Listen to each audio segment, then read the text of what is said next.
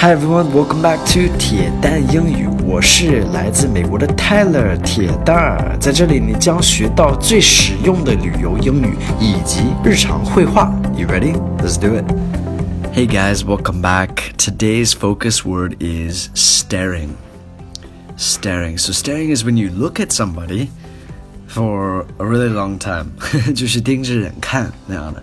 So some culture on this topic of sharing, it's considered very awkward, rude, and even offensive in the West. So it's best not be done. Be prepared for someone to react to being stared at. So 在西方国家，嗯，就感觉如果别人就是盯着你看的话，会感觉啊好尴尬，或者是侮辱，就是不好。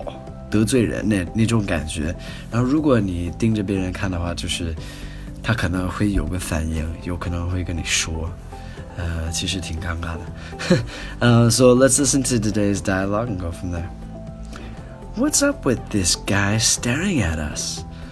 Dunno, just ignore him. You got a problem, man?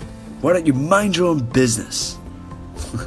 Alright, so there's these two people，有两个人在这儿，就是有这个对话。What's up with this guy staring at us? So what's up with 这个是什么情况？What's up with this guy？这个这个哥们儿盯着我们看是怎么回事？是这样的。呃、uh,，don't know。So don't know is is don't know. So I don't know. Don't know. 这也很口语化。Don't know. Don't know. Just ignore him. 就就别理他吧。Ignore. You got a problem, man? So 他有个反应，他跟那个人就是盯着他们看的那个人说话了。You got a problem, man？有有什么事儿吗，哥们儿？Why don't you mind your own business? So why don't you？你为什么不？And then mind your own business，这个是一个固定句式。Mind your own business 就是说，呃，哪儿凉快儿哪儿哪儿待着去，就是，嗯、我们就你管管好你自己的事儿，something like that. Is like um.